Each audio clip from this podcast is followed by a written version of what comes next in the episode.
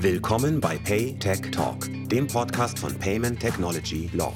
Hier bespricht ein Team aus hochspezialisierten Anwälten von Aderholt München branchenrelevante rechtliche Fragestellungen und aktuelle Trends rund um Payment, Banking und IT.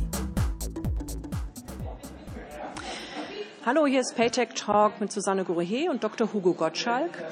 Ähm, heute geht es um die Ausnahmetatbestände im ZAG und es freut mich ganz besonders, dass Sie uns besucht haben und wir diesen Podcast aufnehmen können. Ähm, möchten Sie sich vielleicht erstmal selbst kurz vorstellen? Ja, erstmal Frau Krohe, vielen Dank für die Einladung. Ähm, wenn ich mich kurz vorstellen darf, ich bin hauptberuflich ähm, Geschäftsführer der Unternehmensberatung PASES. Der Name sagt es schon, Payment Systems. Wir beschäftigen uns mit Zahlungsverkehr, insbesondere kartengesteuerten Zahlungsverkehr. Und ähm, sagen wir nebenberuflich oder mein zweiter berufliches Standbein ist, dass ich Geschäftsführer bin des Prepaid-Verbandes äh, hier in Deutschland. Ja, vielen Dank. Ähm, sicherlich bei sehr vielen Leuten in der Prepaid-Branche also das Gesicht auch des Prepaid-Verbandes und ähm, mit guten Connections dafür bekannt zur BaFin. Und deswegen zu dem Thema BaFin. Es gibt eine Vorabinformation. Ähm, auch gerade zu dem Thema Ausnahmen, die die BaFin nun im Dezember veröffentlicht, obwohl ja das neue ZAG erst im Januar 2018 in Kraft treten wird. Wie kommt es, dass die BaFin so schnell ist?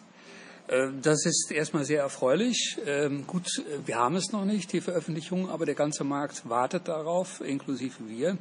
Ähm, es ist ganz wichtig und das hat man, sagen wir mal, bei der PSD 1 gesehen, dass dieser Bereich äh, immer für den Marktteilnehmer unklar war. Das war natürlich gut für Anwälte, ähm, das war schlecht für die BaFin, die hat viele Anfragen gehabt. Äh, teilweise war es auch inkonsistent. Die eine Sachbearbeiterin hat A gesagt, andere B. Es gab auch bei der BaFin keine klare Linie bezüglich dieser Umsetzung dieses, dieser Bereichsausnahme, in der, die schon in der PSD 1 vorhanden war. Also fällt man rein, ja oder nein. Jetzt hat die BaFin selbst ein großes Interesse daran, dass wir jetzt mal eine Klarstellung bekommen. Und nicht nur die, die BaFin ist daran interessiert, sondern auch der Markt. Äh, das ist, es sollte so sein, das ist die Zielsetzung, dass wenn man dieses Merkblatt liest, dass es dann völlig klar ist, ist man rein oder raus, draußen äh, im Ausnahmebereich. Vermutlich gibt es natürlich noch viele Fälle, wo es nicht klar ist oder nicht klar sein wird und äh, dann ist ein Einzelgespräch oder Einzelanfrage bei der BaFin erforderlich.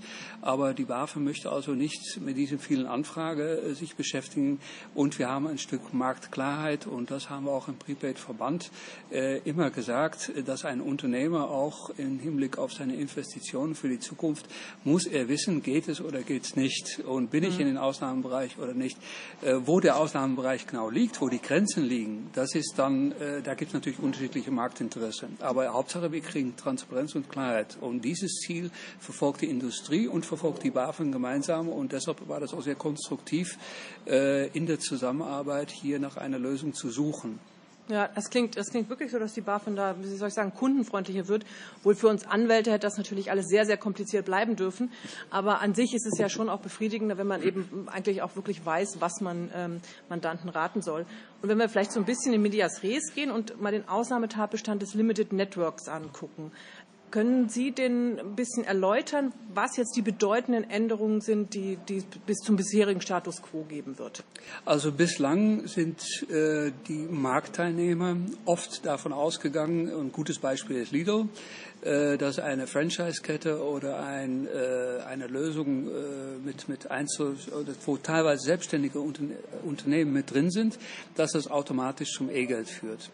Sie sehen also eine ganze Reihe von Gutscheinkarten zum Beispiel im deutschen Markt werden heute als E-Geld eingestuft von den Anbietern selbst, weil man sagt, okay, es ist nicht 100% sicher ähm, lieb, gehen wir lieber auf Nummer sicher oder dass sie tatsächlich bei der BaFin angefragt haben. Ich weiß nicht, aber es gibt viele Produkte, die heute äh, akzeptiert werden unter eine gemeinsame Akzeptanzmarke. Gutes Beispiel wie das Lidl ähm, oder auch die Esso-Card oder Edeka-Card äh, mhm. sind also gute Beispiele. Da finden Sie immer sehen, okay, das ist E-Geld. Oder wird das E-Geld eingestuft? Ob es E-Geld ist heute, darüber kann man sich streiten. Auf jeden Fall haben wir das. Es gibt auch viele Gutscheinkarten, die also auch in diese quasi drei Parteiensysteme äh, rausgegeben werden, die nicht als E-Geld eingestuft werden. Es gibt Unklarheit. So, und die große Veränderung, die es geben wird, ist, dass wenn man unter eine gemeinsame Marktauftritt, ein einheitlicher Marktauftritt, und das ist ein ganz entscheidendes äh, Thema, also nicht so sehr die rechtliche Konstruktion zwischen den äh, Issuer, Herausgeber der Karte und die Akzeptanzstellen, das ist nicht entscheidend, das kann eine Konzernlösung sein, das kann eine genossenschaftliche Lösung sein, mhm. aber entscheidend ist für den Konsumenten, für den Karteninhaber der einheitliche Marktauftritt. Also wenn das Lidl-Logo draufsteht, dann genau. und das eben immer sozusagen ähnlich aufgebaut genau. ist und man unter diesem Logo, dann würde das reichen. Ja, ja. oder ein mhm. äh, gutes Beispiel, was wir heute auch diskutiert haben, als Beispiel eine McDonalds äh, Geschenkkarte. Das ist eindeutig eine Franchise-Struktur.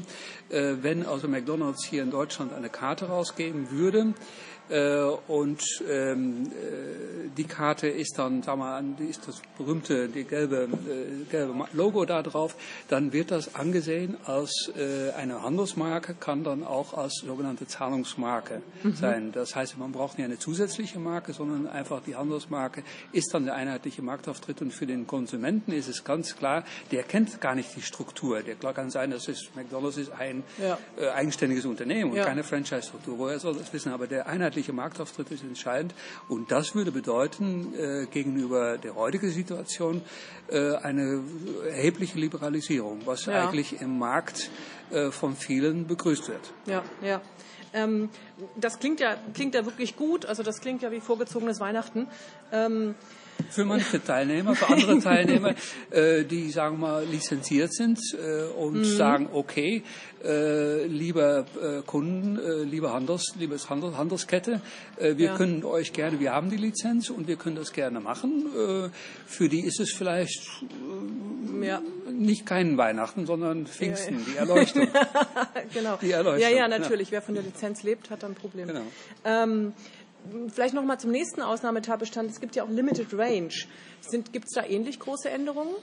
Ähm, die, die, gesetzliche Änderung ist, dass die äh, Europäische Kommission in der Direktive da reingeschrieben hat, also sehr begrenzte Auswahl. Früher hieß in der PSD 1 begrenzte Auswahl mhm. von Güter und Dienstleistungen oder von Waren und Dienstleistungen, jetzt heißt sehr begrenzte. So, das heißt, alles deutet darauf hin, dass die Europäische Kommission eine äh, weitere Eingrenzung äh, bezweckt hat. In Deutschland äh, führt es, hat das auch dazu geführt, bei der PSD 1 schon, dass es sehr restriktiv gehandhabt wurde. Ähm, das heißt, Deutschland hat eigentlich in der PSD 1 die Sache viel äh, strenger und viel, viel mehr eingeschränkt gesehen als die anderen Länder. Ja. So, das heißt, die ganze PSD 2, diesen Ausnahmebereich, führt dazu, dass wir in Europa vermutlich in anderen Ländern eine Eingrenzung bekommen, aber dass Deutschland sich mehr öffnet, damit wir dann ungefähr eine Harmonisierung hinkriegen. Ähm, bei, um konkret die Frage zu beantworten, und das war auch eine Industrie, die, ähm, die äh, mehr oder weniger im Fokus stand, äh, das war die Tankkartenindustrie. Ja. Äh, das, das, ist das einzige Beispiel, ähm, wo man wirklich sagen konnte, in der PSD1 gab es da große, äh, massive, wie das in dem Text da drin stand, massive Zahlungsvolumen, äh, die, sagen wir, unter der PSD1 äh, unter durchgesegelt sind. So, mhm. und diese Tankkarten, da wird es erhebliche Veränderungen geben. Eine mhm. Tankkarte, die heute bei Limited Range mhm. für Tanken eingesetzt werden kann, aber je nachdem, wenn der Herausgeber sagt, okay, du kannst auch, in der Regel sind das dann auch äh, zum Beispiel Flottenkarten, die von ja, Unternehmen ja, ja, genau. rausgegeben genau. werden, dass man sagt, okay, du kannst auch äh, als Fahrer äh, kannst du auch Zigaretten damit kaufen, deine Zeitung und deine Coffee to go, ist alles kein Problem. Ja, da steht schon in der Gesetzesbegründung drin, dass eben das, was den Menschen sozusagen genau. antreibt, nicht mehr dazu gehört, aber also wenn man jetzt bei der Tankstellenkarte, aber eben Benzin, Schmierstoffe, Wischerblätter. Genau, und da ist dann äh, alles, was, was das Auto bewegt, das ist dann noch mit drin, mhm. nicht was den Menschen bewegt. Und das bedeutet, dass die heutigen Tankkarten, die in diesen Ausnahmebereich weiterhin ja. bleiben möchten, äh, dass die dann ihr Produktportfolio anpassen müssen. Aber soweit ich gehört habe, ist dann doch, sagen wir mal, der größte Umsätze, die über die Tankkarten laufen, ja. sind nicht die Zeitungen und nicht die Kaffee, sondern das sind äh, Reparaturen, das sind äh, mhm. natürlich Benzin oder in diesem mhm. Fall äh, oft auch Diesel und äh, ähm, irgendwelche Wischblätter und so weiter. Und mhm. das bleibt alles äh, drin. Das heißt, ja. so groß sind die Veränderungen nicht.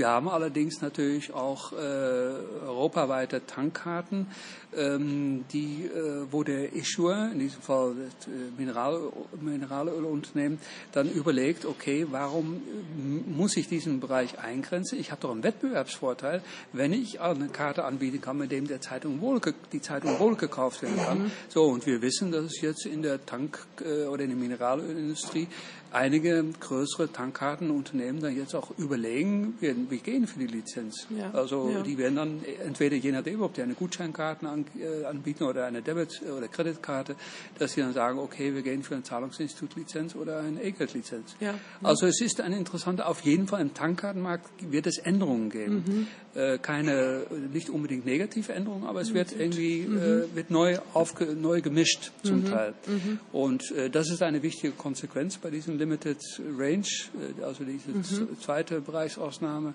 oder zweite Fall, Fallgruppe in der Bereichsausnahme. Ähm, und es gibt dann doch eine ganze Reihe von Produkten, die liberaler ausgelegt werden. Ähm, nicht nur bei Tankkarten, dass man sagt, also da fallen, fallen auch Reparaturen und andere Produkte, äh, aber man kann sich dann auch ein, eine Modekarte vorstellen, mhm, äh, mhm. wo dann Modeprodukte damit gekauft werden können, aber nicht irgendwie, wenn in deinem Modeladen auch äh, irgendwelche, was ich was, Kinderspielzeug angeboten ja, wird, dann geht's ja. nicht. Aber äh, heute wurde das immer sehr restriktiv gesehen. Das heißt, hier haben wir auch in Deutschland mhm. äh, aufgrund der heutigen Situation unter PSD 1 kriegen wir hier auch eine liberalere Interpretation. Vielleicht ja. ist es auch, dass man einfach gesehen hat, dass es auch Quatsch ist, äh, jeden Mist zu regulieren. Ja, ja. Äh, es muss auch, Regulierung muss auch irgendeinen Sinn machen. Ja, ja. Das, ähm, also wenn ich das zusammenfasse, heißt es natürlich sehr viel größere Ausnahme. Das heißt vieles, was man bislang äh, zwangsweise E-Geld war, ähm, dann unter die Ausnahme fällt, keine Lizenzierung mehr, mehr bedarf. Und ja, was heißt das? Gibt's, braucht man dann überhaupt noch E-Geld in Deutschland? Ist da nicht fast alles unter einer Ausnahme? Oder weil wir wissen ja auch, dass im E-Geldbereich, gerade was die Geldwäsche angeht, es immer schwieriger wird. Also wird es ja nicht eine Flucht in die Ausnahmen geben und der Rest wird das aufgeben oder sehe ich das zu pessimistisch? Also es gibt natürlich eine weitere Reihe von E-Geld-Produkte, wo man aus dem Ausnahmenbereich für die eindeutig aus E-Geld, nur mal als mhm. Beispiel eine Prepaid Mastercard oder ja. Prepaid Visa-Karte, das ja. ist eindeutig, kommt man auch nicht raus. Ja. Äh, die sind weltweit akzeptiert, auch wenn man dann sagen würde, wir begrenzen die Akzeptanz nur auf, auf ein Inland, äh, wird es weiterhin ein E-Geld-Produkt bleiben oder ein Produkt wie Pay Safecard. Äh, mhm. da gibt es überhaupt keine Möglichkeiten, dass sie in den Ausnahmenbereich reinkommen. Ähm, das sind, also von daher werden wir noch jede Menge E-Geld haben. Äh, mhm. PayPal äh, wird ja. auch E-Geld. Also es wird ein Teil, was heute, sagen wir mal, in diesem Unsicherheitsbereich war, äh, wird es demnächst Klarheit geben. Was noch unklar ist, und wir hoffen auch, dass wir da ein Stück Klarheit bekommen, ist ähm, bei dem sogenannten händlerübergreifende Loyalty-Systeme, mhm. äh, wie die ähnlich funktionieren äh, wie Payback oder Deutschlandcard mhm. oder auch Lufthansa Miles More. Äh, ist das überhaupt grundsätzlich ein Zahlungsdienst oder E-Geld-Produkt, was dann in den Ausnahmebereich reinfallen können oder ja. fällt es ganz raus aus der PSD 2? Ähm, das ist unklar, war mhm. auch äh, zum Beispiel eine ganze Reihe von lokale äh, Loyalty-Systeme, ja. sogenannte Citycards oder äh, ja, stadtähnliche Kundenkarte, äh, eine, eine Prepaid-Geschenkkarte, mhm. die in einer Stadt rausgegeben wird, wo 20 Händler sagen, okay, das Ding akzeptieren wir. Ähm, das wird in den Ausnahmebereich fallen, mhm. eindeutig, die werden also nicht reguliert. Mhm. Nur es ist die Frage, fallen die überhaupt da rein? Fallen mir nicht. Und das ist ein, eine Frage, die ganz wichtig ist äh, für die Kleine. Denen wird es ja egal sein. Die sagen, ja. okay, ich falle sowieso in den Ausnahmebereich. Ob ich jetzt grundsätzlich in die PSD 2 reinfalle, das spielt für mich keine Rolle. Aber für die Großen äh, ist das, spielt es eine Rolle. Wir ja. sehen auf europäischer Ebene widersprüchliche Aussagen. Äh, es gibt Papiere in der EU, wo also gesagt wird, das ist Prepaid. Mhm. Äh, zweitens Prepaid, es ist auch ein Zahlungsinstrument. Ja. Es fällt, es ist E-Geld. Österreich hat sich ganz klar committed, dass sie gesagt haben, das ist E-Geld. Mhm. Auch hier haben wir fehlende Harmonisierung. Ich mhm. habe vor mhm. kurzem ein Gespräch gehabt mit einem großen nationalen, äh, also nationalen System in England äh, da, äh, ob die überhaupt reguliert wird, da spielt es überhaupt keine Diskussion. Mhm. Äh, in, in, die wussten gar nicht, worüber ich rede. Mhm. Äh, in Österreich werden äh, regionale äh, Loyalty-Systeme, die auf diese Art und Weise arbeiten, werden schon reguliert. Mhm. oder die haben, die mussten aus dem Markt raus und die mussten ihr Konzept verändern, es sei denn, die hätten eine EGAT-Lizenz. Also es ist auch da und die Loyalty wird zunehmen mit ja. M-Payments, also Mobile Payments. das Konzept ist natürlich natürlich immer das zu verbinden mit Loyalty. Ja. So, das heißt, wir brauchen da Rechtssicherheit. Ja. Und das ist derzeit offen. Ja. Äh, Problem bekannt, aber offen. Ja. Was, was, was raten Sie denn jetzt den Unternehmen, die, die jetzt natürlich sich überlegen müssen, wie sie sich im nächsten Jahr darauf vorbereiten? Was ist, wie schnell müssen die was tun? Das ist eine gute Frage. Ähm, voraussichtlich wird es also eine äh, de facto eine Übergangslösung geben. Mhm. Stellen Sie sich mal vor, Sie geben heute ein, äh, ein, ein Gutscheinkarte raus und ähm, die also eine Gutscheinkarte die anonym rausgegeben wird, weil die meisten Gutscheinkarten von der Definition werden schon ja, anonym, ja. weil die auch immer weitergereicht ja, genau. werden. So ja. Sinn einer Gutscheinkarte, Geschenke. Geschenkkarte. Macht auch keinen Sinn, da irgendeine Identifizierung vorzunehmen. So, und stellen Sie sich mal vor, Sie hätten heute schon eine Karte und die werde, heute glaubt man, die würde unter Limited Range, also Fallgruppe 2 fallen. So, und da auf einmal müssen Sie die Karte verändern. So, aber Sie haben eine Million Karten draußen im Markt. Sie kennen Ihren Vertragspartner nicht. Sie sind ja nicht legitimiert. Das heißt, Sie wissen, Sie wissen nur, dass Sie Millionen Karten dort draußen haben, dass da so viel Guthaben drauf ist. Die Jungs können Sie nicht erreichen. Ja. So, das heißt, äh, Sie können, und Sie haben trotzdem einen Vertrag mit denen. Und die Karte läuft, sagen wir, drei Jahre oder vier Jahre. Ja. Was wollen Sie da machen? So, und für diese Karte äh, wird es vermutlich eine Übergangsregelung, de facto eine Übergangsregelung geben, was auch vernünftig ist. So, man kann ja. Man kann die nicht automatisch einziehen oder was ich was. Man kann da nichts machen. Mhm. Äh, und dass das nur für die neuen Karten, äh, die äh, nach dem 13. Januar rausgegeben werden, dass die die neuen Kriterien, die neuen Kriterien erfüllen müssen. Mhm. Ja. Das heißt aber schon natürlich, ähm, also Sie haben es ja beschrieben, was im Tankstellenmarkt los ist. Das heißt, die ganze Branche ist eigentlich ein bisschen erstmal im Umbruch, auch, auch wenn man nicht sofort handeln muss, aber vielleicht, also regulatorisch nicht sofort handeln muss, aber um wettbewerbsfähig zu bleiben, muss man vermutlich muss sich jeder sein Geschäftsmodell angucken und ja. gucken, wo er, äh, wo er jetzt am besten unterkommt. Ne? Genau. Und äh, für viele kann es tatsächlich eine interessante Lösung sein, äh, eine Lizenz zu beantragen um dadurch wettbewerbsfähig äh, oder eine ganz neue Wettbewerbssituation, weil dann haben Sie nämlich die Möglichkeit allerhand andere Produkte. Mhm. Äh, Sie können dann andere äh, Produkte, die also eindeutig in die, in die Regulierung reinfallen, dann anbieten und mit diesen Produkten koppeln. Also es ist eigentlich, äh, die eine sind froh, die sagen, okay, ich habe ja. überhaupt kein Interesse. Die andere sind froh oder für die ist ein Anstoß, in die Regulierung reinzugehen und das hat Wettbewerbsvorteile oder kann Wettbewerbsvorteile haben. Ja. Das ist ein super spannendes Thema und es hat mich sehr gefreut, ähm, das jetzt so genau und aus erster Hand beleuchtet zu bekommen. Ähm, ich bin gespannt, ob wir Reaktionen darauf bekommen und ich glaube, dass sehr, sehr viele reinhören würden. Vielen, vielen Dank, Herr Dr. Ja, Frau Koher, vielen Dank. Habe mich sehr gefreut.